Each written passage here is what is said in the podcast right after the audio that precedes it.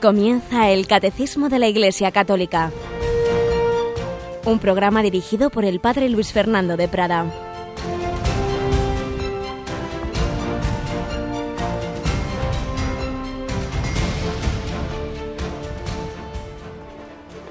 Alabados sean Jesús y María. Muy buenos días, queridos amigos, querida familia de Radio María, en el día de un gran amante de la Virgen María, San Bernardo de Claraval, el citarista de María, el que la invocaba y le decía, mira, nos decía a todos cuando lleguen las tormentas, mira la estrella, invoca a María, pero no solo cuando lleguen las tormentas, sino siempre. Bernardo, el hombre que se enamoró de Dios, el hombre que decía de María, nunca ansatis, nunca hablaremos demasiado de la Virgen María, ella nos va a llevar siempre a Jesús y así lo hizo con él, ese hombre enamorado de Cristo y que a tantos transmitió esa misma pasión, ese mismo amor. Escondían, escondían las madres a los hijos cuando pasaba Bernardo, porque decía, se me van detrás de él. Muchos siguieron esa vocación monástica de este caballero de Jesucristo. Tenemos hoy a Cristina Rubio. Buenos días, Cristina. Muy buenos días, padre. Un gran santo, ¿eh? San Bernardo. Un gran santo, sí. Un caballero de Jesucristo y que nos ha enseñado ese seguimiento que todos los cristianos debemos hacer de una manera o de otra. Seguimos en Radio María, como en general en toda la Iglesia, pues preocupados por tantos hermanos nuestros cristianos y otros de otras religiones que están sufriendo por la fe en Oriente Medio, particularmente en Irak, en Siria.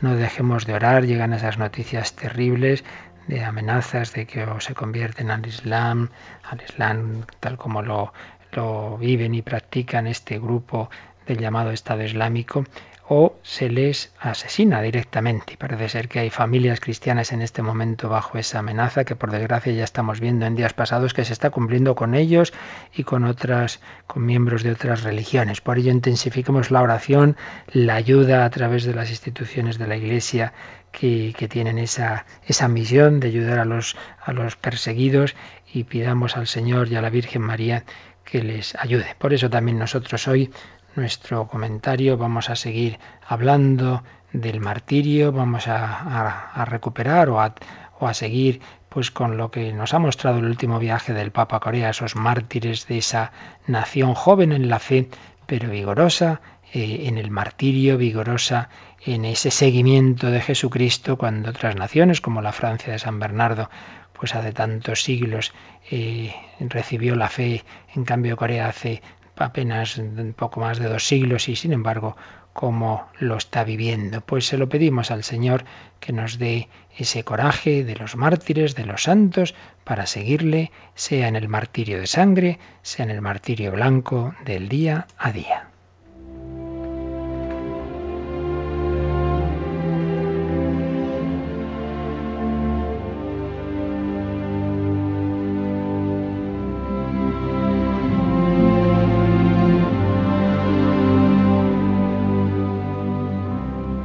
Recordábamos ayer cómo el origen del catolicismo en Corea es muy peculiar. No llegó directamente por misioneros, sino unos hombres a los que habían llegado noticias del cristianismo. Se van a China a conocer, a conocer ese cristianismo que allí enseñaban los misioneros jesuitas, vuelven a su país y allí pronto empiezan las persecuciones, diversas persecuciones a lo largo de los años que hacen al menos que más o menos se sepan unos 10.000, 10.000 mártires. De ellos hubo 103 que fueron canonizados por Juan Pablo II y 124 beatificados por el Papa Francisco. Un florecimiento grande de la fe que hizo que niños, jóvenes, mayores, eh, por supuesto la mayoría seglares y también algún sacerdote, algunos sacerdotes murieran. De hecho, vamos a recordar el primer sacerdote eh, católico coreano, Kim San Daejeon, que nació en Solmue, uno de los lugares eh, donde se han celebrado, donde el Papa Francisco celebró algunos de sus actos en su viaje a Corea, miembro de una familia de mártires. Eh, ya cuatro generaciones vivían la fe en su familia y se la transmitieron a Kim, que nació el 21 de agosto de 1821. Él aprendió la fe católica, fue bautizado y pronto se vio en él esa inclinación al sacerdocio, ese sacerdocio que todavía ningún coreano vivía. Y entonces, pues había un misionero así de extranjis allí, el padre Maubant, y envió a sus estudiantes a la Sociedad de Misiones eh, Extranjeras de París que tenía sede en Macao, en China. Allí se forma Qin, allí es ordenado sacerdote el 17 de agosto de 1845. Se había convertido en el primer sacerdote coreano, largamente esperado por el pueblo. Y hay un momento de mucha emoción cuando el 31 de agosto de 1845 el padre Kim Dae-jong junto con el obispo y otros sacerdotes van hacia Corea. Se encuentran, van en un barco, se encuentran con una tormenta y la deriva eh, lleva el, barco llega a una isla, la isla de Jeju, y al final, el 12 de octubre, 33 eh, días después de su salida, llegan a una localidad de Corea, donde los feligreses se encuentran de repente a tres sacerdotes y uno de ellos un coreano. Podían hablar en coreano y ser entendidos más fácilmente porque ya por fin tenían el primer sacerdote de su país, el padre Kim San Daeyeon.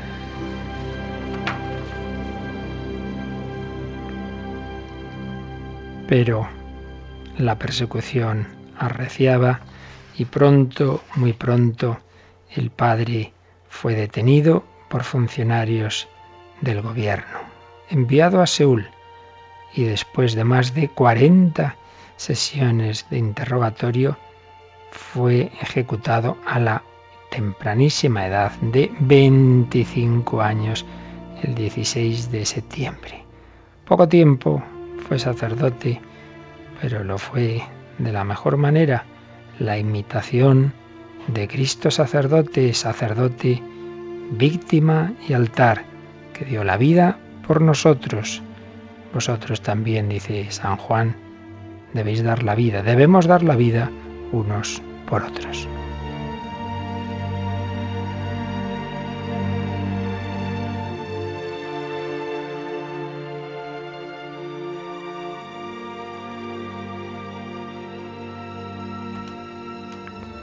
Pero esto seguirá ocurriendo en la historia.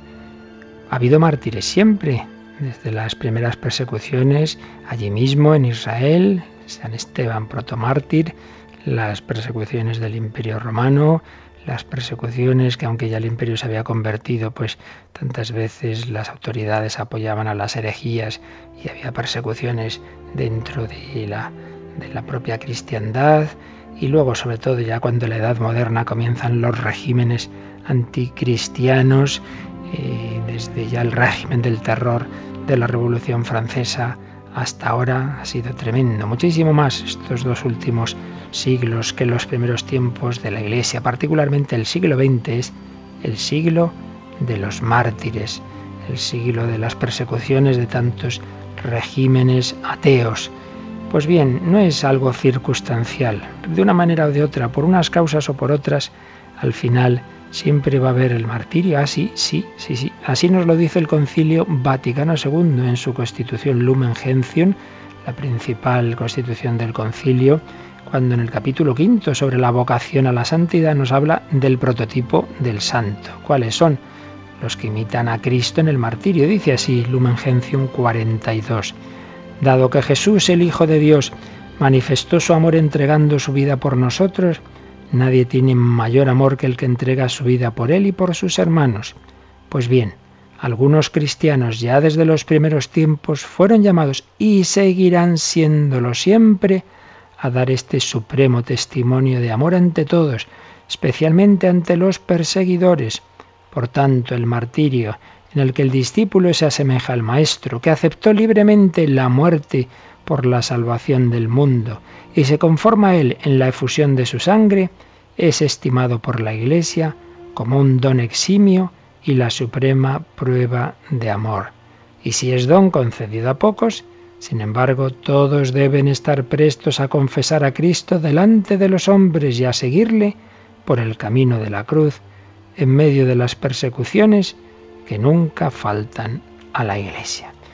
Pues sí, tengámoslo presente, queridos hermanos, que siempre ha habido y siempre habrá, nos dice el concilio, mártires, porque es una de las formas, la suprema, de imitación de Cristo, de vocación a la santidad. Siempre habrá quien imite al Maestro, que aceptó la muerte por la salvación de todos.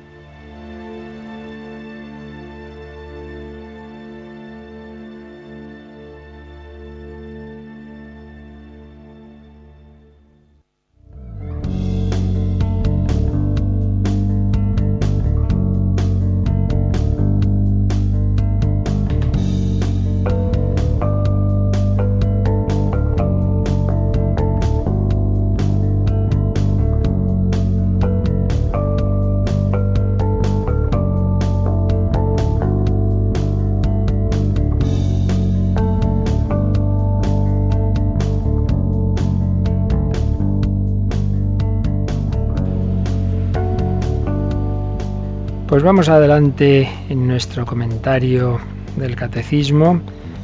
Estábamos en esa revelación que Dios hace de sí mismo, que Dios hace de su nombre. Estamos en ese primer capítulo del comentario al credo. Creo en Dios Padre, creo en Dios Padre Todopoderoso, Creador del cielo y de la tierra. Concretamente creo en Dios, creo en un solo Dios, Dios que revela su nombre. Estábamos comentando un pasaje fundamental de la Biblia y de toda la tradición judía y cristiana. Vamos a volver a leer lo esencial de ese pasaje, Cristina, en Éxodo capítulo 3. Moisés dijo a Dios, Si voy a los hijos de Israel y les digo, el Dios de vuestros padres me ha enviado a vosotros, cuando me pregunten cuál es su nombre, ¿qué les responderé? Dijo Dios a Moisés, Yo soy el que soy. Y añadió, Así dirás a los hijos de Israel, Yo soy, me ha enviado a vosotros. Este es mi nombre para siempre. Por él seré invocado de generación en generación.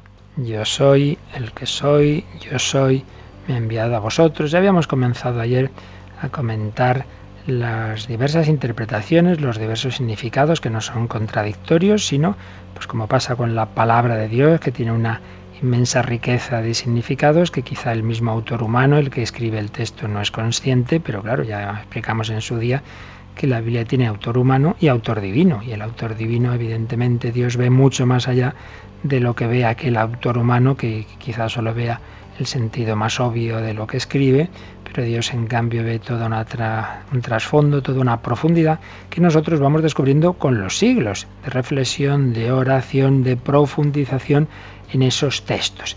Y el catecismo, en los números siguientes, la verdad es que se va a detener bastante y por ello poco tenemos que añadir, con que vayamos leyendo despacito lo que nos dice el catecismo, vamos a ir entendiendo esos diversos matices que están encerrados en esta expresión. Ayer leíamos, pero lo volvemos a hacer, la primera explicación que se nos da, que aparece en el número 206. Al revelar su nombre misterioso de Yahvé, yo soy el que es, o yo soy el que soy, o también yo soy el que yo soy, Dios dice quién es y con qué nombre se le debe llamar. Este nombre divino es misterioso, como Dios es misterio. Es a la vez un nombre revelado y como el rechazo de un nombre propio. Y por esto mismo expresa mejor a Dios como lo que es, como lo que Él es, infinitamente por encima de todo lo que podemos comprender o decir. Es el Dios escondido, su nombre es inefable, y es el Dios que se acerca a los hombres. Vamos a ir viendo los diversos significados, pero ya desde el primer momento, lo digo para que nos quede claro y para las personas muy eficaces que me escriben, que toman apuntes con su, con su boli, sus, sus lapiceros, sus cuadernos, estupendo. Pues básicamente podemos ver, se han visto tres, tres matices en, en esta expresión. En primer lugar, como aquí nos ha dicho este número, el rechazo a ser encasillado, parece que es una especie de evasiva. ¿Cuál es tu nombre? Yo soy el que soy. Eh, Dios es misterio. Nunca vamos a poder meter a Dios, meter a Dios en el en, nuestra cabeza como el que ya tiene un nombre y define a la persona. No. Resistencia a tomar un nombre propio. Pues es el primer sentido. Un segundo sentido, Dios es el que es fiel. El hombre falla, el hombre eh, de una manera u otra está es, inconstante, hoy dice sí, mañana no, pero en cambio Dios es fiel, el Dios que estuvo con Abraham, Isaac y Jacob es el Dios que está con Moisés, el Dios que estará siempre, la fidelidad de Dios. Y un tercer sentido, que se apoya en el anterior, pues es el sentido más filosófico, más metafísico. Dios es fiel porque Dios es, Dios es el que es. Los seres creados todos son relativos, todos dependen de Él, todos reciben la consistencia en Él, pero en cambio Dios es el que es, Dios es el que es. Este sentido se va a ir viendo poco a poco, se va a ir profundizando ya en el mundo judío y por supuesto luego en la teología cristiana. Así pues, en este primer número 206 se nos habla sobre todo de este primer sentido de la resistencia de Dios a que el tener un nombre se pueda entender como que ya le tenemos dominado. No, no, no, no, no. Dios es siempre el Dios escondido y no podemos tenerlo controlado. Pero vamos al significado eh, más seguramente el que más entendieron en aquel momento los israelitas, el que aparece en el número 207, Cristina. Al revelar su nombre, Dios revela al mismo tiempo su fidelidad, que es de siempre y para siempre, valedera para el pasado. Yo soy el Dios de tus padres. Como para el porvenir, yo estaré contigo. Dios que revela su nombre como yo soy, se revela como el Dios que está siempre allí, presente junto a su pueblo para salvarlo. Dios está siempre allí. Yo soy el que soy, es decir, yo soy el que está siempre contigo. Dirá Jesús luego muchas veces, no temáis, no tengáis miedo, no estáis, es que yo estoy con vosotros, yo estaré con vosotros todos los días hasta el fin del mundo. Pues esto es lo que viene a decir el Señor. Dios revela su fidelidad de siempre y para siempre. El que estaba con los padres, es decir, con Abraham, Isaac y Jacob, el que estará con Moisés, yo estaré contigo, es el, el Dios fiel a la humanidad el Dios fiel en ese momento ahí se revela a su pueblo, pero que luego vamos a ver que es el Dios fiel al hombre, el Dios que ha creado al hombre por amor, el Dios que le va a acompañar en toda su historia. Una vez más vamos a, ver un poquito, a resumir lo que escribía en su obra de juventud, el entonces joven teólogo Joseph Ratzinger, eh, comentando este pasaje, Yahvé el Dios de los padres y el Dios de Jesucristo, el Dios de los padres, eh, aquel que acompañó a los patriarcas, eh, se rechaza, rechaza el nombre, dice, escribía Joseph Ratzinger, parece excluir que sea un nombre. De todos modos, es cierto que cae fuera de la colección de denominaciones de las divinidades, a las que a primera vista parecía pertenecer. Si en el dar un nombre sería como decir, bueno, pues aquí hay muchos dioses, ¿no? Y un, nombre más, pues no. Evidentemente Dios rechaza el tener un nombre como si fuera uno de los dioses eh, de los pueblos circunvecinos. Dice Ratzinger, da la impresión de ser una negación del nombre más bien que una manifestación del mismo.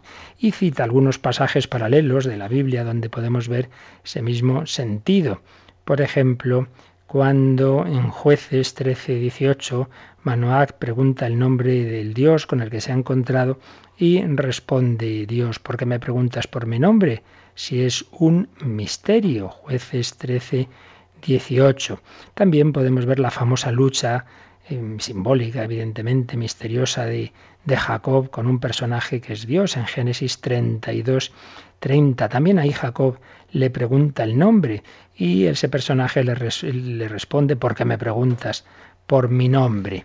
Vemos ahí que ese rechazo de Dios a dar el nombre indica que no es un Dios más, que no son esos dioses individuos de los pueblos vecinos que tienen que decir su nombre para poderse distinguir de los de sus colegas. No, es otra cosa. Dios no es eso. Vemos aquí lo que se llama la teología negativa, es decir, de Dios es más lo que desconocemos que lo que conocemos. No podemos conocerle de una manera plena como si por saber un nombre, pues ya, ya le tengo yo aquí metidito en mis esquemas conceptuales. Dios disuelve el nombre en el misterio. Su ocultación y su manifestación son simultáneos.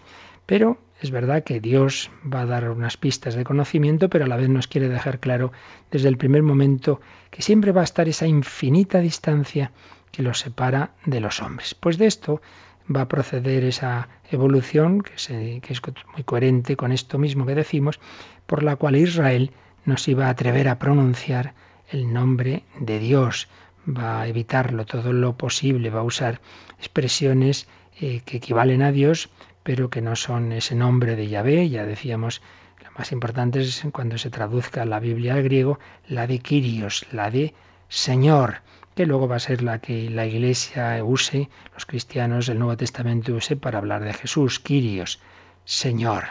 Sin embargo, junto a este sentido, digamos, negativo, Escribía también Joseph Ratzinger sobre este, este segundo sentido que acabamos de comentar. Su ser es un Dios para Israel, un Dios para los hombres. El yo soy significa algo así como yo estoy ahí, yo estoy ahí para vosotros, presencia de Dios. En este sentido, su ser se explica no como un ser en sí, sino como un ser para, un ser para. Hay quien traduce el ayuda, él llama a la existencia, es creador, Él es. Yo soy aquel que es, el ser en contraposición al hacerse, aquel que permanece en el cambio. Y este sentido, junto con el que enseguida veremos, es el que se va a desarrollar luego, sobre todo en los profetas y muy particularmente en Isaías, el que se llama el segundo Isaías, discípulo del primero, el deutero Isaías, allá por a partir del capítulo 40, del libro de Isaías, va a estar muy clara esta idea fundamental. Las cosas de este mundo pasan, los hombres pasan, son como las flores del campo que florecen de un día para otro y mueren.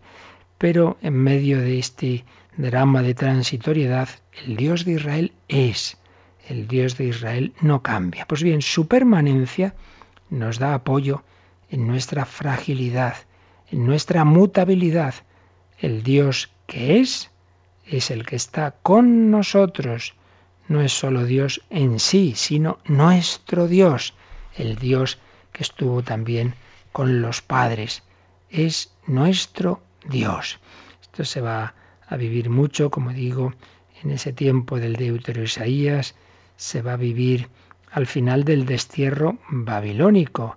Israel estaba bajo ese imperio babilónico que parecía invencible, que había subyugado a Israel, que lo había destruido Israel, pues hay quien ya le daba por muerto para siempre, y sin embargo los profetas le dicen, no, no, no, no, los dioses pasan, los imperios pasan, pasan, Dios en cambio es, Dios es, dice Isaías 41.4, yo ya ve que era al principio y soy el mismo siempre y seré en los últimos tiempos. Él existe antes de todos los poderes y existirá para siempre. Dice Isaías 44, 6, yo soy el primero y el último, y no hay otro Dios fuera de mí. Y en 48, 12, yo soy yo el primero y también el postrero. Yo soy. El yo soy, el Dios de Israel, se contrapone a los demás dioses y se muestra como el que es frente a los que cesan y pasan. Yo soy, va a ser el eje de la predicación de los profetas. No, Israel, no te desesperes. Todo este imperio se va a destruir y en cambio Yahvé va a seguir ahí, va a seguir ahí con nosotros. Así pues, fidelidad de Dios, pero que se apoya en su ser, en que Él es el que es, mientras que todos los demás seres somos contingentes, somos relativos a Él, existimos porque Él nos da el ser, todo es mutable menos Dios. La última fase de, esta evolución se va a dar ya claro en el Nuevo Testamento.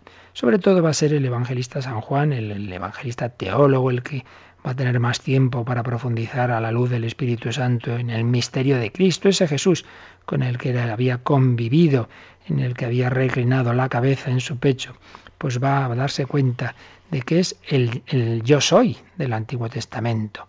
Juan va a convertir ese yo soy en la fórmula central de su fe en Dios, pero de ese Dios hecho carne, en Jesucristo. Ese Yahvé es el logos del que nos va a hablar en su prólogo, que se ha hecho hombre. Dios se nombra a sí mismo, el hombre puede llamar a Dios usando su nombre, pues bien, ese, ese nombre de Yahvé es Jesús, Yahvé salva. San Juan va a mostrar un paralelismo entre Jesús y Moisés, el nuevo Moisés. Juan va a describir a Jesús como aquel en quien adquiere pleno sentido la narración de la zarza ardiente. Y ahí deberíamos leer el capítulo 17 de San Juan, la oración sacerdotal, que da una especie de una serie de círculos concéntricos en torno a la idea Jesús revelador del nombre de Dios. Fijaos en algunos de estos versículos, cuando Jesús ora al Padre y le dice, he manifestado tu nombre a los hombres que me has dado de este mundo, he manifestado tu nombre. Yo les di a conocer tu nombre, dice en el versículo 26, y se lo haré conocer para que el amor con que tú me has amado esté en ellos y yo en ellos. Y comenta Joseph Ratzinger, Cristo es la misma zarza ardiente en la que se revela a los hombres el nombre de Dios. Pero como en el pensamiento del cuarto Evangelio Jesús une en sí mismo y se aplica el yo soy del Éxodo y de Isaías 43, resulta claro que Él mismo es el nombre de Dios, la invocación de Dios. Así pues, el nombre no es solo una palabra, sino una persona, Jesús. El nombre de Dios, la manera de llamar a Dios es Jesús. Jesús es la comunicación de Dios, es el rostro de Dios. Podemos llamar a Dios con un nombre humano, Jesús. Concluye Ratzinger, toda la cristología, es decir, la fe en Jesús, se convierte en una explicación del nombre de Dios y de todo lo enunciado en Él. Dios nos ha manifestado en Jesús. Recordad que en bastantes ocasiones Jesús tiene esa, respuesta misteriosa cuando dice yo soy. Cuando levantéis en alto al Hijo del Hombre sabréis que yo soy. Está usando ese yo soy mucho más allá de él.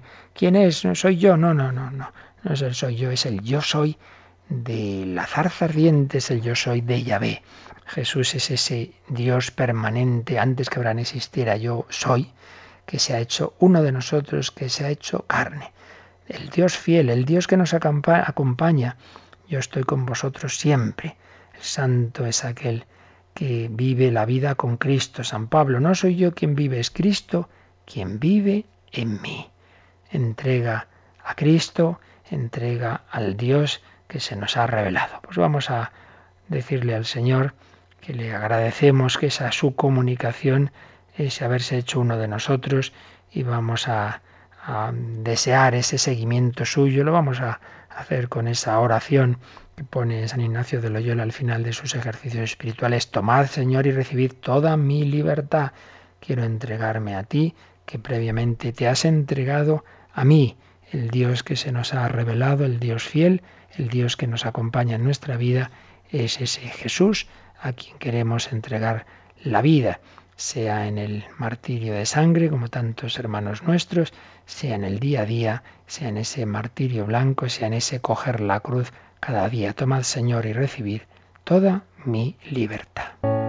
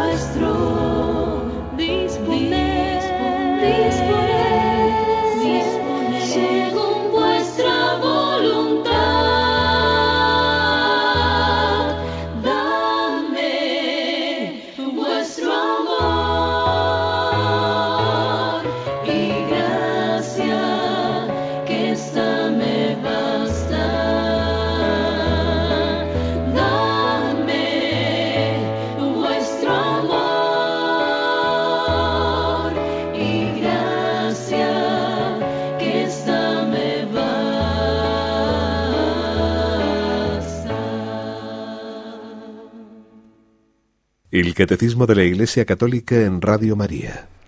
Pues seguimos con el comentario de esta expresión fundamental, la revelación del nombre de Yahvé. El Señor es misterio, el Señor no podemos encasillarlo, primer aspecto. Segundo, el Señor es el Dios fiel, es el Dios que permanece, es el Dios que está ahí, y de ahí se dará el paso a esa reflexión ya más profunda, más filosófico-teológica, en unión con el pensamiento griego, que se va a hacer en la traducción griega de la, de la Biblia, que se hará en, Alejandría, de ese Dios que es, el que es. Pero eso nos lo va a explicar el catecismo unos números más adelante. Pero antes nos va a hablar de otros aspectos que están implicados en esta escena, eh, que vamos a leer ahora, eh, en el número 208. Ante la presencia atrayente y misteriosa de Dios, el hombre descubre su pequeñez. Ante la zarza ardiente, Moisés se quita las sandalias y se cubre el rostro delante de la santidad divina. Ante la gloria de Dios, tres veces santo, Isaías exclama, Ay de mí, que estoy perdido, pues soy un hombre de labios impuros. Ante los signos divinos que Jesús realiza, Pedro exclama, Aléjate de mí, Señor, que soy un hombre pecador. Pero porque Dios es santo, puede perdonar, perdonar al hombre que se descubre pecador delante de él. No ejecutaré el ardor de mi cólera, porque soy Dios, no hombre, en medio de ti, yo, el santo.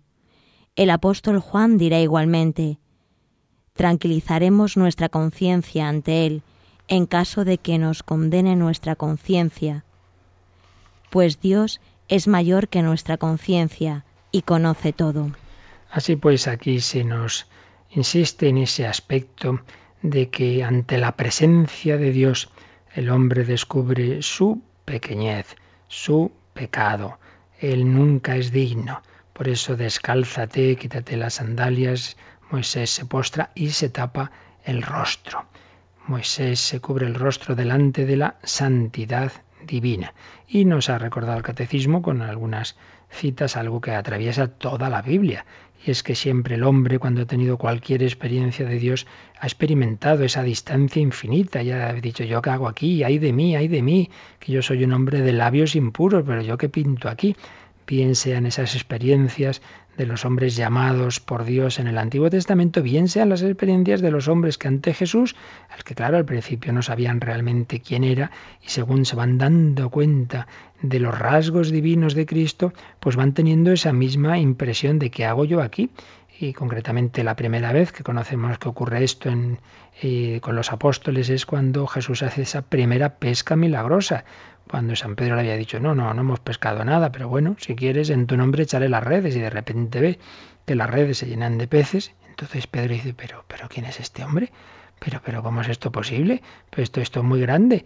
Y entonces eh, cae ante Jesús y le dice, aléjate de mí, Señor, que soy un hombre pecador. Bueno, tendría que alejarse más bien San Pedro, estas salidas que tiene un poco peculiares, pero en fin, la idea es esa, de decir yo soy un pecador y aquí estoy ante, ante alguien divino, ante alguien por lo menos muy, muy cercano a Dios. Todavía no tenía la fe plena en quién era Jesús. Pero por otro lado, nos dice también en los últimos versículos de este número 208 del Catecismo, que esa santidad de Dios, que esa su divinidad que asusta al hombre, en realidad es una santidad de amor, de misericordia. Y por ello, porque Dios es santo, puede perdonar al hombre que se descubre pecador delante de él. Y esto es muy bonito, que precisamente es cuando nos reconocemos pecadores, es lo que está Dios deseando para perdonarnos, claro. Para perdonar hay uno que reconocer que necesita ser perdonado. Si uno ya se cree muy bueno, que es lo que le pasaba a Jesús con los fariseos. No he venido a llamar a los justos, sino a los pecadores y se convertían los publicanos, las prostitutas y muchos fariseos no, porque no se creían malos, no les parecía que necesitaran de, de, perdón, de ser salvados. Pero si nosotros experimentamos esa distancia con Dios, ese soy pecador, y acudimos a Él con humildad y a la vez con confianza, pues no hay problema, porque el Señor está deseando perdonarnos, como el Padre de la parábola del Hijo pródigo, el buen pastor que busca a la oveja perdida.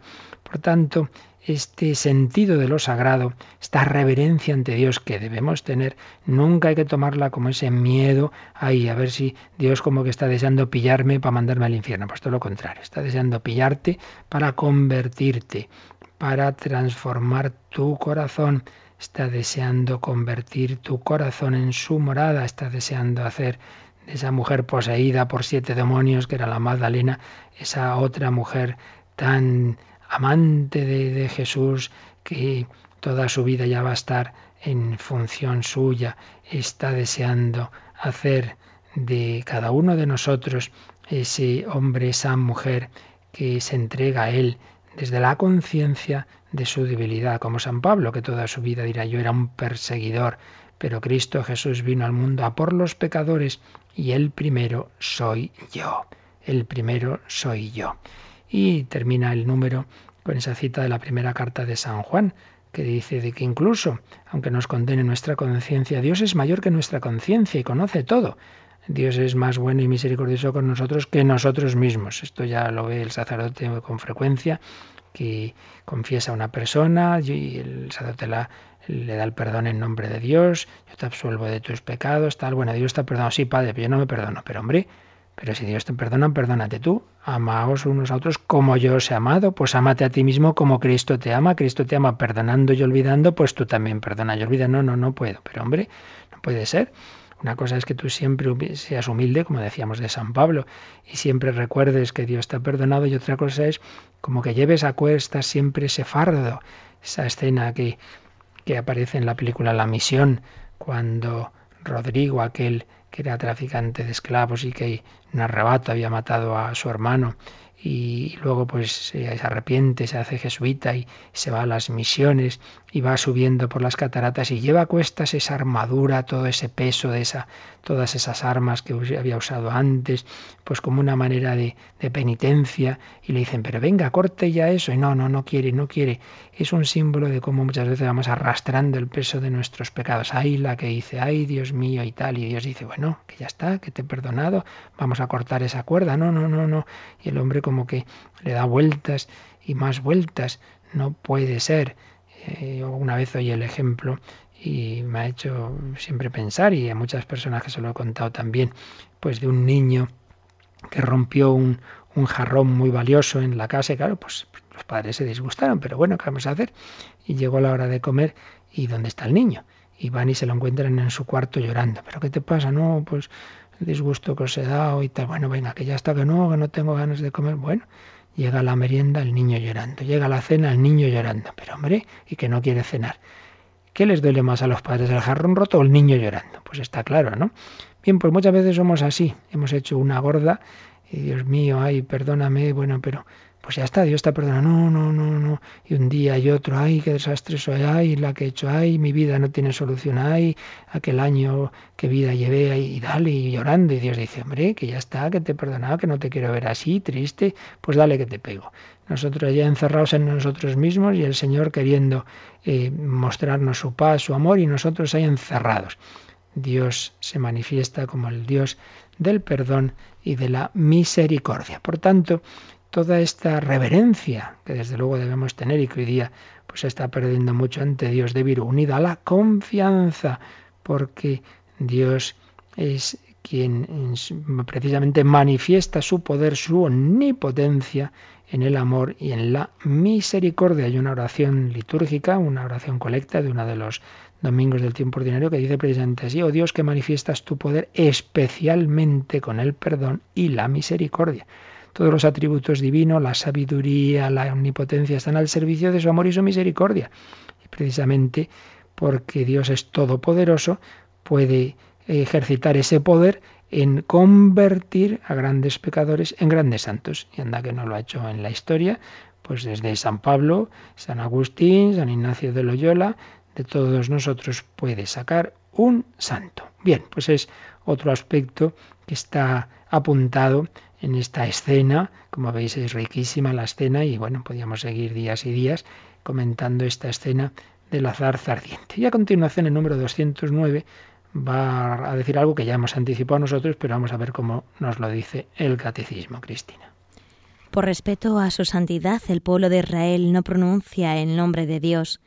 En la lectura de la Sagrada Escritura, el nombre revelado es sustituido por el título divino Señor, Adonai, en griego Kyrios.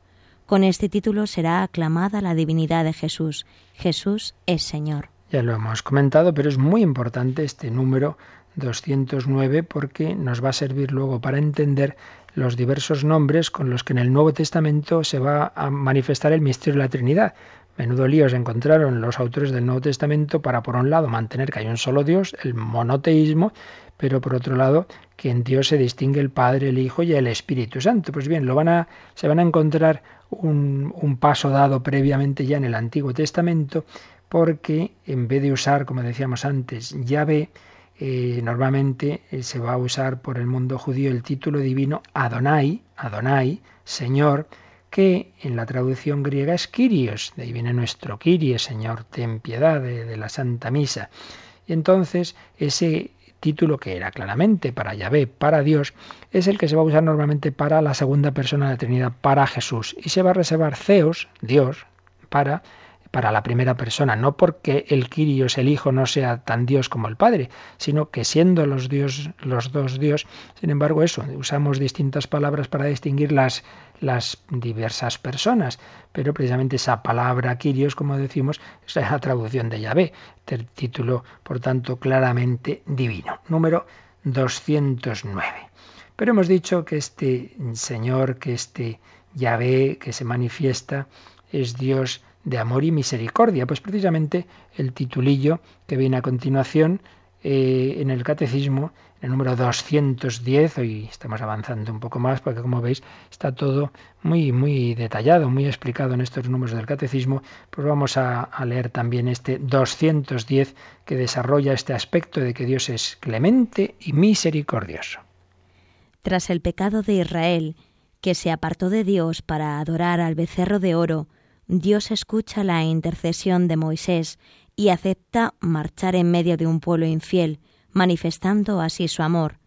A Moisés, que pide ver su gloria, Dios le responde, Yo haré pasar ante tu vista toda mi bondad, mi belleza, y pronunciaré delante de ti el nombre Yahvé. Y el Señor pasa delante de Moisés y proclama, Señor, Señor, Dios misericordioso y clemente, tardo a la cólera y rico en amor y fidelidad. Moisés confiesa entonces que el Señor es un Dios que perdona. Pues de nuevo es esa profundización en este aspecto que decíamos, esa fidelidad de Dios, eh, ese estar siempre ahí, se manifiesta de una manera muy particular cuando el hombre es infiel. Cuando el hombre no cumple la alianza, pues uno diría, bueno, pues entonces ya Dios nos va a abandonar. Pues no, el Señor sigue amando a su pueblo fiel. Dice que Dios acepta marchar en medio de un pueblo infiel. Lo llevaba por el desierto, el pueblo una y otra vez le falla a Dios, pues ahí os quedáis. Pues no, Dios va a seguir, va a seguir eh, fiel a su pueblo, va a mostrar su amor. Tras lo que podemos llamar el pecado original de Israel, que fue aquella adoración del becerro de oro. Y en nuestra vida es la adoración de los ídolos. Oye, que tú estás consagrado a Dios, a la Santísima Trinidad, a Cristo, que has prometido seguirle en tu bautismo, en tu confirmación, en tu comunión, y ahora tus ídolos que son el dinero, el placer, el poder, la fama, y, ahí también hacemos la adoración de tantos becerros de oro. Pues bien, esto lo hizo, lo hizo el pueblo de Israel y Dios quería la intercesión de Moisés que pide perdón. Y es que Moisés, como antes ya comentábamos a propósito de San Juan, viene a ser un anticipo de, de Jesucristo, que en la cruz va a decir, Padre, perdónalos porque no saben lo que hacen. Moisés, recordad, hay un momento que hay una batalla, que Israel está luchando y Moisés está con los brazos en cruz, extendidos, intercediendo por su pueblo. Moisés es anticipo de Cristo, que está con los brazos extendidos en la cruz, intercediendo por la humanidad. Eh, y por otro lado, Moisés va a insistir, esto ya un poquito después de la escena de la zarza ardiente, en conocer a Dios, en ver el rostro de Dios. Le ha dado ese nombre misterioso de Yahvé, pero, pero quiere, quiere ver a Dios, es el deseo del hombre de, del Antiguo Testamento y de todo hombre religioso. Muéstrame tu rostro, Señor, muéstrame tu rostro. Entonces Dios responde, yo haré pasar ante mi vista, ante tu vista, perdón, toda mi bondad. Una palabra que nos pone entre paréntesis el catecismo, belleza, porque la palabra que se usa se puede traducir de las dos formas. Y es que Dios es a la vez bueno, verdadero y bello. Yo haré pasar ante tu vista toda mi bondad, toda mi belleza, y pronunciaré delante de ti el nombre de Yahvé. Y entonces lo que dice Dios en esa experiencia mística que tiene Moisés es Señor, Señor. Dios se llama a sí mismo así, Señor, Señor, Dios misericordioso y clemente, tardo a la cólera y rico en amor y fidelidad. Eh, cuando ya le preguntamos más a Dios cómo es, venga, dime algo más de tu nombre, dime algo más de cómo eres, Dios manifiesta este aspecto. Por eso cuando se dice muchas veces, y ya lo hablamos en su momento cuando comentábamos los números de catecismo sobre la Biblia, cuando se dice, bueno, el Dios del Antiguo Testamento es el Dios justiciero, y ya llega, menos mal que en el Nuevo llega el Dios de amor, como si fueran dos dioses distintos, una herejía que se dio, por cierto, en un autor llamado Marción, que luego pues está ahí de fondo en determinadas corrientes de menosprecio del Antiguo Testamento. Pues, hombre, es verdad que el Antiguo Testamento no es fácil de, entender, ya lo hemos visto en muchas ocasiones, pero desde luego es falso decir que, que no aparece el Dios de amor en el Antiguo Testamento, totalmente falso. Y ya vemos aquí, en esta revelación de Dios a Moisés, pues Dios dice, Señor Dios misericordioso y clemente, tardo a la cólera y rico en amor y fidelidad. Y concluye este número 210 del Catecismo, Moisés confiesa entonces que el Señor es un Dios que perdona, es un Dios que perdona. Todos estos rasgos, por supuesto, luego los vamos a ver plenamente claros y reflejados humanamente en Jesús, en el Señor, en el Quirios, en el Yahvé hecho hombre, en el Yahvé que salva en Jesucristo, Señor, Rey, pero de modo humano, en él vamos a ver este Dios que se iba revelando en el Antiguo Testamento. Pues bien, mañana seguiremos todavía profundizando más en esta escena tan importante, en estos diversos sentidos y matices de la revelación que Dios hace de sí mismo. Dios se nos revela, Dios se nos da a conocer y de una manera muy particular en este momento de la historia de la salvación, Dios se reveló a Moisés y a través de él a toda la humanidad. Pues bien, vamos a terminar recordando que muchos santos han visto en esa zarza ardiente un símbolo también de la Virgen María. María sería la zarza ardiente que arde sin consumirse porque mantiene su virginidad antes del parto, en el parto y después del parto. ¿Y quién arde en ella? Pues el, el propio Yahvé que se le hace, que se hace hombre en su seno. En ella está el Hijo de Dios. Eh, concebirás y darás a luz un hijo y su reino no tendrá fin. María es la zarza ardiente. Y vamos a invocarla a María también como estrella, con esas palabras tan bellas de San Bernardo, cuando tengas tormentas, cuando tengas dificultades, mira la estrella, invoca a María. María zarza ardiente, María estrella de la mañana, estrella de las noches, tantas invocaciones a la Virgen María que nos quiere llevar a Jesucristo. Pues así se lo pedimos nosotros, que ella nos conduzca a Jesús.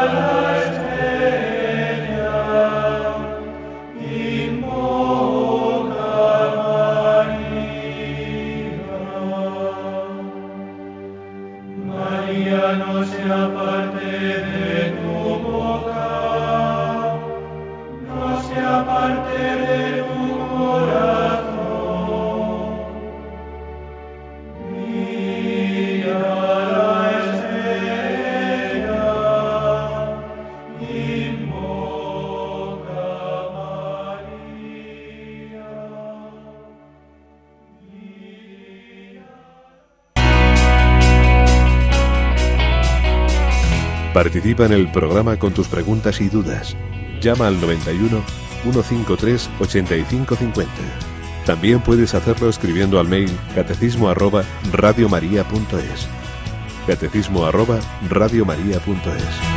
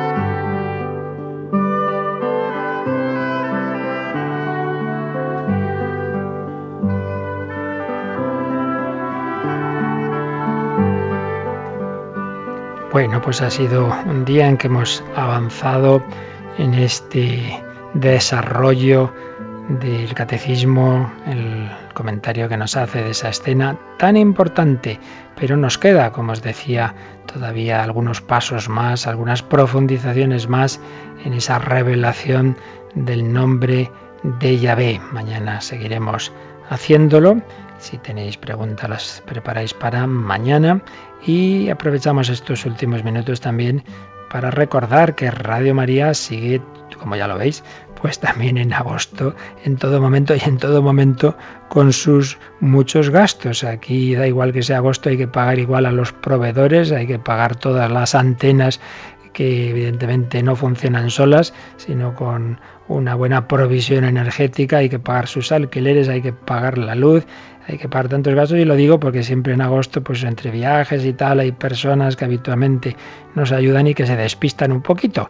Y me dicen en la administración que andamos un poquito flojos, así que llamada de ayuda, ya sabéis que aquí vivimos al día, si hubiera un par de meses en que dejarais de dar donativos, pues nada, cerrábamos, cosa que no creo que nadie quiera porque todos somos conscientes del bien que nos hace Radio María. Así que, por favor, queridos bienhechores, los que ya lo sois y los muchos que aún no lo sois, porque si según nuestros cálculos a lo mejor de 20 oyentes de Radio María hay 6 o 7 que antes o después dan donativo, lo cual quedan como 15 que no, así que si alguno que me oyes de esos 15, pues no estaría mal que se pensara echarnos una manita, aunque sea de una manera muy sencilla y estamos en tiempos de crisis, cada uno según sus posibilidades, pero ya sabéis, en cualquier momento podéis acercaros al banco o podéis llamar al 902 500 518 y os agradeceremos ese donativo que necesitamos también en este mes de agosto como en todos los demás para los gastos ordinarios y porque tenemos cada vez más, gracias a Dios,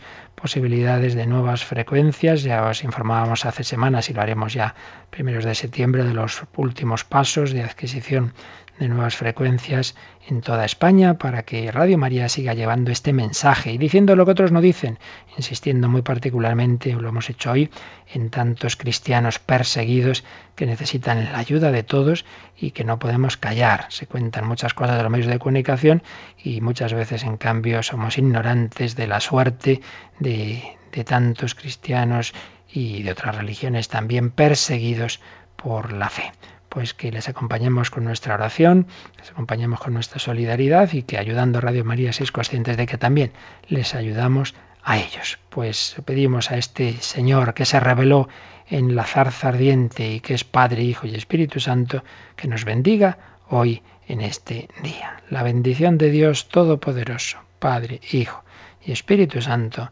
descienda sobre vosotros. Que paséis un buen día en el Señor.